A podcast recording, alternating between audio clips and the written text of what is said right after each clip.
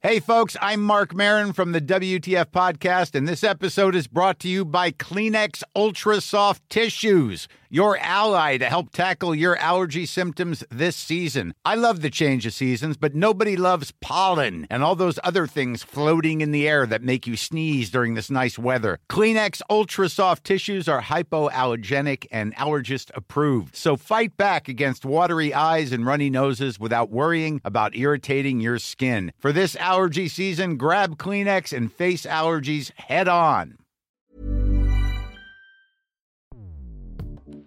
Escuchas. Escuchas. Escuchas un podcast de Dixo. Linterna Mágica con Miguel Cane.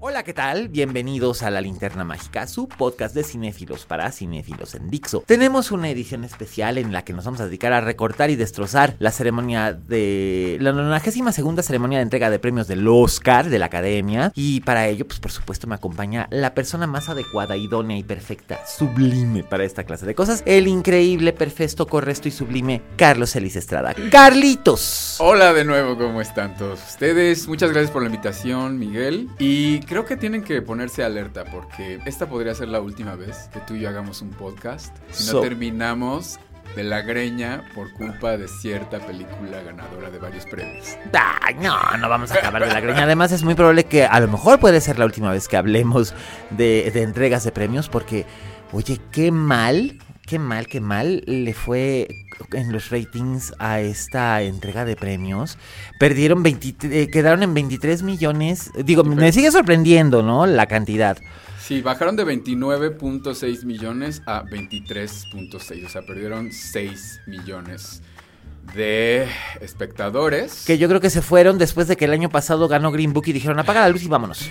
Es la población de un país, de un pequeño país. Totalmente. Entonces, sí es considerable y más que nada porque es la tendencia, ¿no? De los últimos años. Es No, como si en la ciudad de Nueva York nadie hubiera visto los Oscars. pa- pa- más o menos. Y no ha habido realmente un momento en el que vuelva a subir después del 2012, que fue cuando estuvieron muy abajo con 39. Subió para el siguiente año en el 2013, cuando ganó Argo. Ajá. Con 40, Ajá. luego se, sube- se fueron a 43 en el 2014 con 12 Years a Slave Ajá. y ya para el 2015 empezó la tendencia a la baja. Otra vez bajaron de 43 a 37 y de ahí para el real hasta acabar actualmente en 23. Qué bárbaro, es mucho. Es mucho, pero si recuerdan lo que estábamos platicando la última vez, Miguel, yo llamé a boicot. Eso fue lo que yo dije. ¡Boicot! Pues mucha gente, mucha gente, te digo, después de lo de Green Book, después de que eh, no han encontrado al, al anfitrión adecuado, finalmente decidieron mm, volver a no tener anfitrión, que no estuvo mal. La verdad es que me pareció que fluyó un poquito mejor que si hubieran tenido un solo anfitrión. Sin embargo, una de las críticas que hubo, y sí es muy real, yo lo sentí, pero por otro tema. Ahorita vamos a eso. Sí. Pero fue que tenían gente presentando gente, presentando gente. Hasta Sí, ellos que- mismos se sí, burlaron sí, en que la que decían, estoy presentándome yo para presentar a otra persona que va a presentar a su vez a otra persona. Pero la parte que a mí fue cuando lo detecté y no me estaba gustando era que agarraron puros millennials o centennials para Sí. hacer eso. Sí. Entonces tenías a Vinnie Feldstein, Fel- Feldstein, perdón, Ajá. y tenías ahí Al- al- a los niños de 1917 que nadie los Sí, conoce. pu- puros, puros chicos haciendo Ajá. esta, esta labor de presentar a otras personas. como de, "Yujú, hola amigos, no nos pierdan de vista. Y luego, eh, inclusive también el como, como el, el entertainment, ¿no? Salvo Elton John, pues bueno, Idina Menzel. A mí sí me gustó mucho Cintia Erivo, como lo decíamos. Sí, Yo no, pensé pero- cuando lo vi, ya se lo, ya se lo ganó. Pues yo me quedé así como así, y así irá. Como la Britney y co- como la Britney y el Patricio así. Porque pues a mí me pareció que Cintia Erivo hizo un, un estupendo trabajo. No solo como actriz, que la, la nominación me pareció muy justa, sino como compositora y cantante. Pero este, pues lo de, pues es que es Elton John Sí, y sí, pues, sí. Se entiende y fue, fue como decíamos desde la vez pasada, o sea, honrar a los grandes nombres y las grandes estrellas, salvo las sorpresas, ¿no? Pero ¿Por qué Lo de, lo, de? Eminem, lo de Eminem no lo entendí muy No, bien. lo de tú Eminem, explícame. y la verdad, no, no, ¿cuál explicación? O sea, ¿pa' qué? Lo ¿Pa que qué? pasa es que fue hace 18 años que ganó el Oscar por esa canción. Ajá. Y no se pudo presentar en aquella ocasión. Ajá. Entonces a alguien se le ocurrió que era buena idea. Se nota que están desesperados. Sí, porque, que por 18 ejemplo. años después. Pero lo- mira, lo que pasa es que Eminem acaba de sacar un disco nuevo. Ay. Entonces, ¿sabes qué pasó en esta entrega? Y no me hizo muy feliz. Mm. Em, ya había sucedido en otro año, cuando arrancó la ceremonia con Justin Timberlake, que Sí. se colgaron mucho del Grammy. Porque como el Grammy fue una, una Una semana, semana antes. antes. Y digo, Justin Timberlake, como quiera que sea, es un gran entertainer. Y a, a mí no me molestó la, la aparición de Justin Timberlake. De hecho, a mí Justin Timberlake no me molesta en absoluto para nada. No, pero, Pero- hicieron esto. O sea, lo, lo- lo mismo que se vieron desesperados aquella vez, empezaron con Justin Timberlake y se agarraron de muchos músicos Sí. eh, de, de que En estaban es- en ese momento. En este caso, Janelle Monet. En este caso, Janelle Monet, que como yo decía cuando empezó la ceremonia, no entiendo por qué todos están disfrazados de las películas que no que no están nominadas, que se suponía que era una crítica, ya después tuvieron que salir a explicarme lo que odio que hagan esa clase de cosas, que tengan que salir a explicarme algo que no entendí porque se les fue de las manos. O sea, lo que estaban criticando era que decían que había películas que merecían nominaciones como Midsommar, como eh, Stella de Eddie Murphy, eh, My Name is Dolomite Exacto. o la de Jennifer López. etcétera, Exacto. ¿no? Y- Ok, eso sí. O sea, eso más o menos me di cuenta desde que estaba sucediendo. Pero ¿por qué me lo tienen que venir a explicar? Y además, ¿por qué de todos modos hacerlo si no estaban nominadas anyway? Exacto, eh, no vino al caso y por lo mismo arrancó con Janelle Monet, que tampoco venía al caso porque no está nominada, no, ni había nada. Y digo, es divina y tiene un rostro precioso Exacto. y canta divino. Y todo luego divino, pero nos so what? seguimos con Eminem, con Billie Eilish Que, haciendo el In Memoriam. El In Memoriam que lo pudo haber, de hecho, lo que hizo lo- cantando Yesterday, pero cantándolo así, como si tuviera mucha hueva, lo podía haber hecho cualquier otra persona. Además, yo no estoy contento con Billie Eilish para no, nada. pero es lo que estamos diciendo. Acaba de ganar todos los Grammys. Ajá. La, la siguiente semana la invitan al Oscar como para tratar probablemente de jalar audiencias Jalar jóvenes. Audiencias jóvenes, sí. Pero termina siendo una flojera hasta para ella misma que, como bien saben todos, se la pasó haciendo jetas toda la ceremonia. Sí, pues porque no entendía por qué. O sea, básicamente era como, ¿por qué hay tanta, este, por qué hay tanta gente vieja y blanca? Que, pues, y ganan- aburrida, Y además, aburrida. Porque dijera, se la estaban pasando bomba, pero cada vez que tomaban a esta gente blanca. Ay, y ay, vieja- Scorsese durmiéndose, dando cabezadas. O luego, ¿por Con qué? Eminem, por Sí, cierto. con- por- por- que dicen luego, ¿por qué está tan viejo Steven Spielberg? Pues porque Steven Spielberg ya es viejo, no se iba a quedar de viejo. 23 años, que fue cuando empezó. No, claro. Y fue a sus primeros Oscar. No, no, no se, este, no se iba a quedar de la, de, de la misma edad siempre. En realidad la academia está envejeciendo muy rápido. Está envejeciendo y se está volviendo muy irrelevante. Eh, volviendo Sí. al tema, eh, no fue precisamente un boicot, pero digamos que la gente ya lleva muchos años hablando. O sea, ya, Sí. ya lo lleva, ya está actuando. Ya y no, haciendo no las peroratas, las peroratas. eh, Digo, Joaquín Phoenix dijo cosas que eran realmente importantes, sí, pero las dice como si le estuviera empezando a dar la chiripiolca, que yo entiendo que a él le dan ataques de ansiedad, pero mi vida, sabes que vas, sabes que vas a ganar, sabes que vas a hablar en público. ¿Por qué te avientas ese choro y- Exacto. interminable? Digo, que además, eso es lo más curioso Y del además asunto. con doble, con doble moral, Sí, perdón que lo diga. La gente estaba muy, según, conmovida por el discurso de Joaquín Y Phoenix. de, los, de las vaquitas y los terneritos, que es cierto, es monstruoso. Y acto seguido, eh, volvimos a, a aplaudirle al privilegio de los Óscares. O sea, Pues sí. volvimos a olvidarnos Y la- de lo que es realmente no, importante. Y la famosa, y la famosa foto de, ay, vean a Joaquín y a, Mauri- a, a- Muni Rara, digo, a Rooney Mara, este, comiendo sus hamburguesas veganas carísimas, no, hamburguesas veganas de 18 dólares. Y ella, ay, está en Converse. Converse que tienen suela de plástico y de goma. que que además no probablemente durarán más que ella. Claro. Bueno. y, este, y él con zapatos de, de suela de cuero. O sea, hello. Todo esto llevaba toda la ceremonia pensando, qué racistas, qué Sí. blancos, qué Sí. misóginos, qué homofóbicos. Como suelen ser los Oscars, siempre, Sí, forever and ever, y de repente, ¡pum! Sorpresa. ¡Pum! Sorpresa. Sale Salma disfrazada de diosa griega. ¿A esa, a esa sorpresa te refieres? No. Oye, yo quiero la faja de Salma. Yo quiero la faja de Salma. Porque no se le salieron las nenas en ningún momento. Un momento. Pero, no, me refiero obviamente a la sorpresa de la que todo el mundo sigue hablando. Ah, de lo del bong. Ah, pues estuvo chido, ¿no? Digo, francamente prefiero que gane Parásitos Mm. a que hubiera ganado 1917, que hubiera sido otra vez volver a premiar el privilegio blanco y la historia blanca y el machismo. No, sí nos sorprendió a todos, O pero- Joker, porque además, hablando de boicots, también hubo un boicot obvio hacia la distribución de Netflix. O sea, los Claro. estudios, eh, los estudios no quieren eh, Premiar. deja- premiar lo que se está distribuyendo en streaming, porque piensan que así van a afectar al streaming y en realidad no van a afectar nada. Por eso es que Uncut Gems ni siquiera la, tomaron en consideración. Por Ahí te va mi, mi análisis clavadez y por lo que decía al principio. Que ojalá no discutiéramos por, por Parasite, porque a mí Parasite también me gustó. Lo Sí, que pasa sí. es que no pensaba que esto sucediera y me sigue sin resultar una película demasiado original. Ahora, eh, estos premios vienen de una academia en decadencia con un programa de televisión que nadie está viendo. Bueno, que va a la baja. Entonces estamos hablando de qué prestigio puede tener ya a estas alturas que te ganes ese Oscar 92 años después de que nunca premiaron una película Fuera de habla de- no inglesa exacto. en eh, mejor película. Entonces sí está muy bien, está muy padre que O lo sea, hayan nadie le discute, nadie le discute sus premios al bongo, pero es mucha gente dice, "Ay, es que fue por, por corrección política de inclusión." No. No, para nada. Yo creo que fue por razones meramente comerciales. Es totalmente intereses económicos y ahí va mi clavades. No sé si tú la compartas un poco. Ujú. Si ustedes checan todas las estadísticas y todos los estudios que se han eh, lanzado últimamente sobre quién está yendo al cine, obviamente México es uno de esos lugares. Ajá. Te explicarías entonces por qué tantos, tantas veces ha ganado directores Los mexicanos en los últimos años. Sí, claro. Y otro país, curiosamente, es, Es Corea, del, Sur. claro. claro, por Es Corea del supuesto. Sur. Como en los años 80 la gente iba mucho al cine en Francia y por eso hubo tantas películas ganadoras de mejor película en lengua extranjera, eran francesas o había nominaciones Y de cuando se le empieza a dar lectura francesas. así a las, a las películas, por ejemplo, ganadoras también, de mejor película, ahora, ¿cómo le cambiaron? Internacional. ¿no? Película internacional que bueno, me parece un poquito más, me parece un poquito más adecuado Sí. que mejor película en lengua extranjera porque pues Película internacional.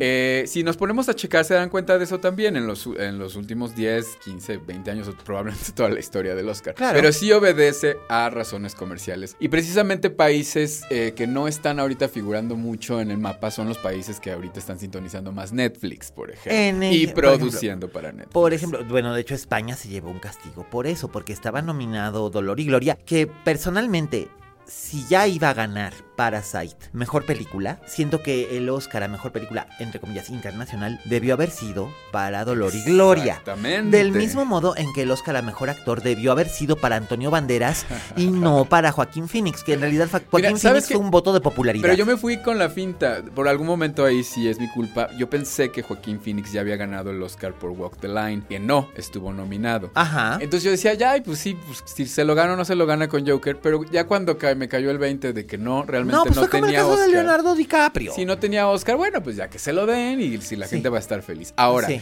hablando sobre estas conspiraciones que ya te tocaron Mm. en, en- en redes sociales sobre por qué no ganó Roma el año pasado si era la misma situación y ahora sí ganó Ah, bueno, Parasite. pero ojo, Roma y Parasite no son lo mismo en lo absoluto, porque dicen, ay, ¿cómo no? Si es lo mismo de los ricos y los pobres viviendo en la misma casa. no, pero No. para nada, para No, nada, no. para nada. Roma es una cosa muy distinta. Roma es un ejercicio de nostalgia Sí. sentimental muy bonito y extraordinariamente bien realizado, pero no tiene realmente trama. Sí, no, pero además y no, sí. Parasite sí tiene una trama no tremendamente original, pero tiene una trama que está bastante bien construida, probablemente hasta el desenlace final que puede gustar a muchos y a otros los deja eh, completamente desconcertados. Y esto es lo que ¿no? yo quisiera decir sobre esta comparación entre Roma. Hablábamos de los intereses comerciales y aquí les va a doler.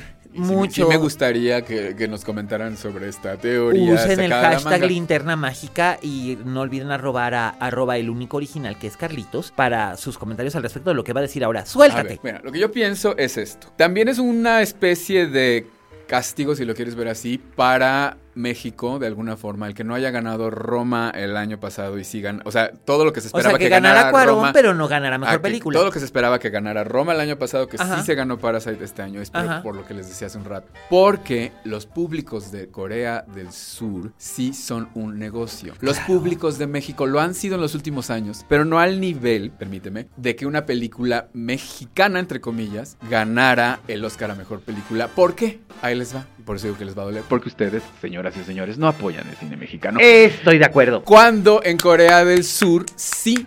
Y si no vean todo lo que ellos generan, como K-pop, la música, etcétera. Claro. Ahorita Y, y- y la clave está en lo que dijo la productora cuando, cuando se subió. Al final, cuando ya pensaban que la habían cortado y le volvieron a subir, dijo, agradezco a nuestros públicos porque son ellos los que nos ponen aquí, los que nos exigen y siempre nos apoyan. Estoy totalmente de acuerdo. Exacto. Entonces, si tú le vas a dar un premio por la, la transición que evidentemente está viviendo la, la academia y el cine como industria en los Estados Unidos y en todo el mundo. La si palabra le- clave aquí es industria, se nos olvida. ajá. Si tú le vas a dar un premio a una película que no sea de Hollywood americana, tendrías que garantizar que ese país va a seguirte el juego y va a significar un negocio. Claro. Si se lo hubieran dado a Roma, para empezar, empecemos desde ahí. Todas las películas que han ganado los directores mexicanos en los últimos años al Oscar como director o película extranjera o película son películas norteamericanas. Americanas, y aquí sí. sí. importa traerlo a colación. Por supuesto. ¿Por qué? El Porque Guillermo del Toro lo dijo. Sí, son- Esta película se hizo en Estados Unidos con capital estadounidense. Son películas norteamericanas. Sí. Entonces, el verdadero porque cine- aquí no le tuvieron fe. Claro, pero el verdadero cine mexicano, que es este, que no están yendo a ver, como Cindy la Regia. Rencor como- tatuado. O, o- esta de la secuestrada en su propia casa también. Eh, sí, sí, perdida. Perdida. Todas esas películas que ustedes no están yendo a ver y que no se comportan ustedes como fans de K-pop, de estar tuiteando todo el tiempo. Sí, vamos, vamos, vamos. Que a mí me parece bien. Que bueno, si no quieren ver Cindy la Regia, no la vean. Pero esa es la diferencia entre el público mexicano y el, Y el público coreano. coreano. Pero además, mira, yo en este, en este podcast lo he dicho muchas veces, el cine mexicano tiene tres maneras de ser. Bueno, malo y mediocre. Lamentablemente, pues como el amor, bueno, malo o mediocre. Por desgracia, el más elevado porcentaje es mediocre. No obstante, es cine mexicano y necesita público. Claro. Necesita público y el público para el que está diseñado somos nosotros. Mira, a mí me gustaría aquí abogar rápidamente, ya dentro del tema. Se quejaron de Cindy la Regia. Yo, me, yo no la vi porque yo simplemente no la iba a ver. No era tu es- tar- es no mi eres target. No soy target y sigo sin verla. Pero a la siguiente semana estrenó El viaje de Keta, una comedia independiente eh, sobre las drogas. Bien alucinada, bien, Bien alucinada. pasada. Y la gente no la fue a ver. Y, y obviamente a es una película tan pequeña sí le afecta porque ya esta semana nada más estaba en una sala de cine. La Cineteca no la quiso exhibir. Pero era otro tipo de comedia mexicana. Claro, ¿no? y se debe, es lo que, es lo, lo, lo hablaba también cuando, cuando hablaba yo de Jaime Humberto Hermosillo hace, hace unas semanas. Eh, lo mismo, ¿no? Jaime Humberto tuvo éxito comercial en los 70 haciendo cosas que nadie se atrevía. Claro. Y después como que cayó en desgracia. Y, y eso pasa mucho con el, con el cine mexicano, ¿no? Sí, Cindy la Regia sigue en el top 10 de taquilla y probablemente sea la película mexicana más taquillera del año. Pero muy abajo de la, de la comparación que quieras hacer con otras películas Ay, mexicanas. no, por supuesto. O sea, está, está eso y está este Joker que tiene casi 900 millones de pesos Claro. en taquilla. O sea, y la gente, y la gente estaba tuiteando diciendo, ay, ojalá gane Joker, porque, bueno, hasta Sí. el pendejo de John M. Ackerman diciendo es que es una película Ah, transgresora. Pero acaba algo también bien importante. ¿De dónde? Hay ¿Es que más decirlo. que yo? Hay que decirlo. No, me, no recuerdo tú si debes recordar el nombre del productor mexicano de The Irishman. Sí, por supuesto, este niño es... Eh, bueno, en lo que lo recordamos. Ay, sí, eh, le caigo mal, fíjate. bueno, nadie, pero, pero eso es interesante y es importante. Gastón Eh, Pavlovich. Gastón Pavlovich le faltó contratar a las focas aplaudidoras de Cuarón y de Del Toro y de Iñárritu. ¿Por qué? Porque él es mexicano y él estaba nominado como mejor película Sí. por The Irishman y nunca nadie en México le aplaudió. Y, Pues y no. se cansaron de tirarle a The Irishman por larga y aburrida y por lo que ustedes quieran y nunca tomaron en cuenta que era un productor mexicano, así como ustedes le aplauden Mira, él sus hizo, producciones. él se hizo mucha publicidad desde su propio Twitter, pero un tweet no hace verano. Pero ni los medios eh, nacionales, ni el público, ni, los, ni las redes sociales estuvieron apoyando a este señor simplemente porque no lo tenían en el radar. Volvemos a lo mismo. No- nunca tuvieron en el radar que The Irishman, así como ustedes dicen que las películas de Cuarón son mexicanas, pues The Irishman era una película mexicana, por ende, porque estaba producida por un con productor. capital mexicano. Exacto. Pues Entonces, en ese sentido, eh, volvemos a lo que estás diciendo. Entonces, si ustedes no apoyan al, al cine mexicano, que quieran o no, tengan o no, pero esa es la gran diferencia entre una película coreana, de, de Corea del. Sur, como es Parasite, Con un seguimiento sumamente fiel. exacto, con todo este público de Corea del Sur apoyándola como si estuvieran apoyando a BTS o a cualquier banda de K-pop. Claro. Ganando el Oscar y llevando nuevos públicos ahora sí, que es lo que no han terminado de lograr con China, porque China pone demasiadas restricciones Sí. y quiere que le cambien todo. Entonces, qué gran oportunidad de negocio de abrirte con Corea del Sur. Sí, además con un, con un director que realmente, desde que empezó su carrera hace ya muchos años, hace más de 10 años, Bong Joon-ho eh, siempre se ha distinguido por ser un director más o menos del tipo de Guillermo del Toro. Es muy Guillermo del Toro. Pura, pura bonomía, buena onda, cálido, pero además es un güey que sabe lo que está haciendo. Y ahí va esto también y también les va a doler. Pero donde Bong Joon-ho y Guillermo del Toro se parecen, Ajá.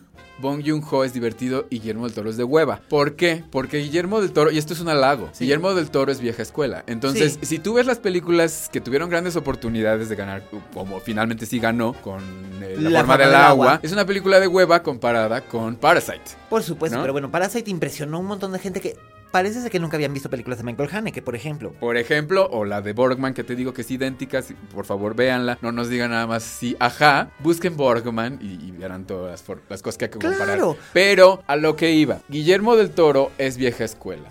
Y nuestros directores mexicanos, o sea, nada más vean Roma, por favor, vieja escuela. Sí. Y de repente llega alguien como Bong Joon-ho que es todo diversión, todo grandote y, y fantástico y Y- Y, espectacular. apapachable y chido. Ese es el mero gallo ahora. Claro, por supuesto. Digo, Sebastián Hoffman decía, qué chido, qué gran oportunidad para nosotros los que hacemos este cine weird, cine raro. Sí, pero por desgracia, aunque a Sebastián le fue muy bien con tiempo compartido en, el- en la, en festivales, en cine aquí la gente... en- No. No iba o no respondía, o fueron al principio y luego dijeron, ay, pero es que, pero es que Luis Gerardo está muy raro, no está como en Sí, nosotros no, sí. los nobles. No, y también qué audacia, ¿eh? Pero permítanme decirlo, odienme a mí, no odien a Miguel.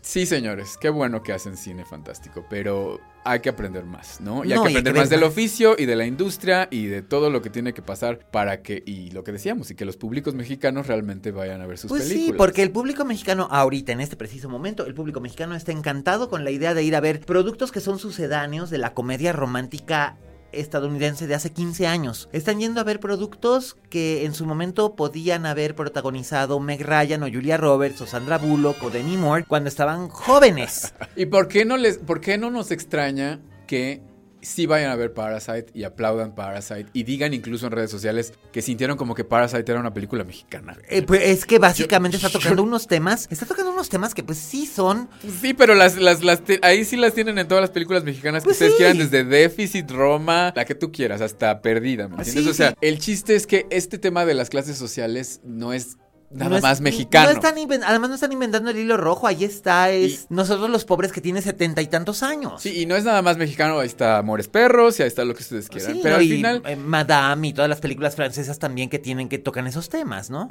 concluyamos en esto. O sea, como público ya quedó por lo menos este antecedente, ¿no? Que sí importa que los mexicanos vayan a ver su cine, apoyen su cine Sí. y nos volvamos de alguna forma eh, esa fuerza detrás de cualquier industria. ¿no? Sí, De vamos, industria. pues, vamos, el cine estadounidense hoy en día, ¿a quién se está acercando y dedicando? ¿Por qué gana en cierta forma Joker? Porque es una película para, super- para fans de películas de superhéroes. Entonces, ¿a quién se está dedicando en estas épocas el, este, el cine estadounidense? Principalmente a adolescentes, que ha venido haciéndolo desde los años 50, este, y a fans de películas de superhéroes porque siguen siendo un negociazo. Las de Marvel, las de DC, aún si fracasó espectacularmente Birds of Prey, eh, al punto de que le están cambiando el nombre por Harley Quinn Para para que que, la la gente la ubique. Pero ahí fallan, porque sí es cierto que el público, ya se ha dicho mucho en Estados Unidos, de repente ya es bastante, ¿cómo decirlo? Disperso, por no decirlo Sí, de otra no, y, forma. mach- y bastante machista y que, sexista. que necesitan que les digan Harley Quinn para que la vayan a ver. Sí, y Pero de no todos creo que realmente ese sea el punto. No, el punto es que es una película con puras mujeres haciendo personajes que no están fam- salvo el- fan de cómics está familiarizado, por ejemplo, con Huntress y sabe que hay varias encarnaciones, una de las cuales es la hija de Batman de un universo alterno. Y bueno, conocen a Harley Quinn por Suicide Squad. Y si ya estamos en ese tema de las mujeres y, y con esto del Oscar, también te lo comenté la última vez. Debió haber ya estado nominada algo. The Awake, No. eh, de, de- de Farewell y debió haber estado eh, nominada Aquafina. Debe- bueno, pero las mujeres ya deben hacer algo más ¿Drástico? fuerte, drástico, con respecto a lo que ellas quieran que suceda en su industria, porque esos chistes de, de, de Maya Rudolph y, Y o Kristen sea, Wiig estaban chidos. Estaban sí. chidos, a mí sí me gustaron, aunque Billie Eilish haya hecho jetas. Pero a lo que voy es, no es suficiente, no es suficiente Natalie Portman, por favor, no seas ridícula. Mejor quédate en tu casa si no tienes realmente algo que más que hacer que surcir los nombres de las directoras en tu vestido. O sea, ¿eso para qué sirve? Era lo que te estaba diciendo. Ya no se amarren el- la bandita ni se cuelguen el, el- el paliacate. O el moñito rojo. Ahora surces los nombres de las directoras en tu vestido y esa es tu gran Statement. tu gran statement. No, pues ya hagan algo porque realmente sí el público está hablando, el público está dejando de ir a las salas de cine, el público está cambiándose a Netflix o cambiándose a otras plataformas. Apple, bueno, que la de Apple no tuvo el éxito que se esperaba porque salvo The Morning Show, todo el, el resto de la barra que tenían fracasó estrepitosamente, pero tengo que reconocer que también el contenido era malo. La, la serie de Shyamalan, la de Servant, es espantosa. Y la piratería ahí está y va a seguir creciendo Pues sí, si a la sí. gente no le dan las opciones. Exactamente, y además hay otro, además hay otro, hay otro punto. Eh, tenemos lo que decías de Billie Eilish, que no solamente se fue con una espantosa pijama de Chanel toda percudida, este, a la, a la alfombra roja, sino que eh, ella fue como mi termómetro, ¿no? Sí. O sea, tiene 18 años, o sea, tiene la edad de, de mis sobrinas las grandes. Sí. Y este, y, y cuando salía alguna referencia a, a- a algo que este, que no entendía, pues era jeta como de, ¿qué pedo? Sí, ahora a mí se me hizo muy siniestro poner a, Billie Eilish, que es supuestamente el, el- el estandarte de la nueva generación de la juventud, a despedirse de los boomers. De los A decirles adiós a los boomers. Ya se murieron, ya váyanse. Sí, caray, oye. Y cantarle al ayer. Es- Yesterday. yesterday, pero, y seguramente además ella ni siquiera sabía quién era Kirk Douglas y jamás en su vida ha visto Espartaco. Ella no sabía quién era Fernando Luján. Ay, pero déjame decirte que en ese momento yo sí sentí, yo sí, ahí sí sentí un brinquillo, ¿no? Pues pero- pero porque- también- Porque se le quiso, se le Sí, quiso a Fernando Luján, no solo a nivel personal. No, no, no, claro, claro. O sea, es un eh, gran actor gran- y fue un gran- y buen momento para... Pero ya también fue lo que lo único que le dieron a los mexicanos este año, ¿eh? Sí, bueno, ya, pero oye, después de los años que llevábamos teniendo este hit tras, tras, tras hit, ya, ya empezaba a ser un poco, como dices, ya, que paguen predial, ¿no? Ajá, pero eso es lo que... Bueno, cerremos, ¿te parece con eso? Sí. Insistiré con esa idea.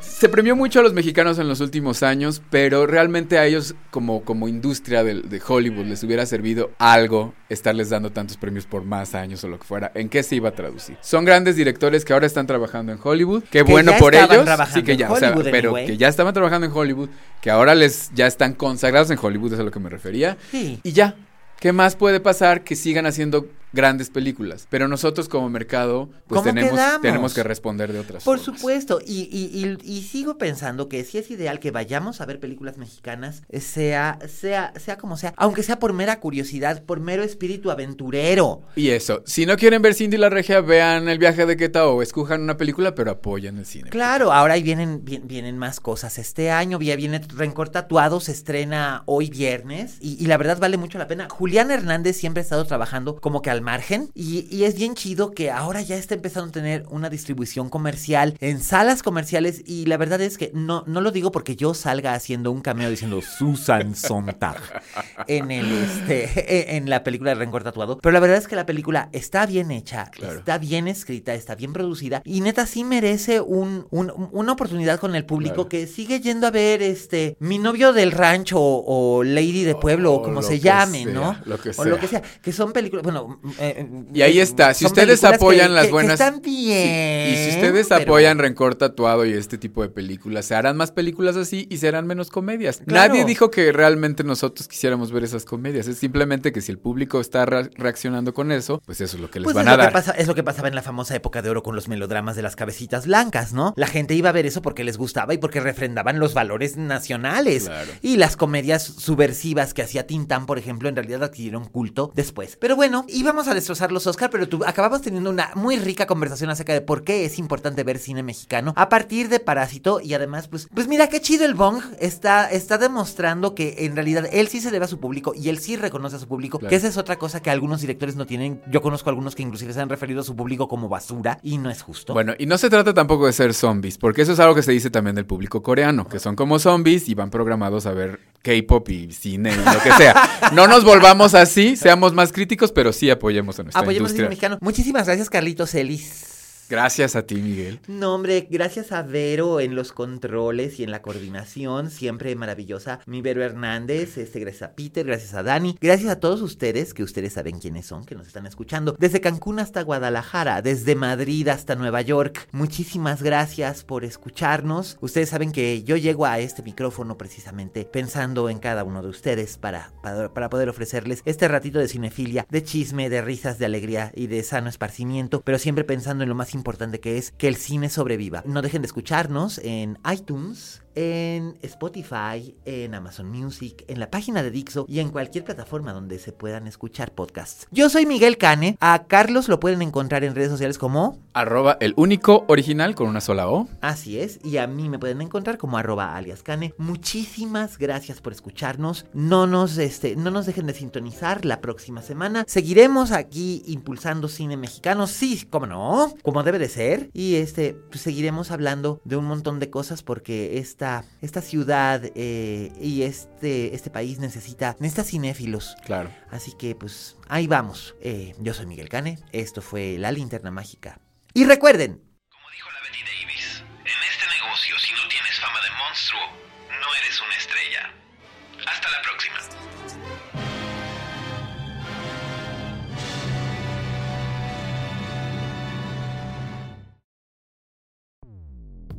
Dixo presentó Linterna Mágica con Miguel Cane.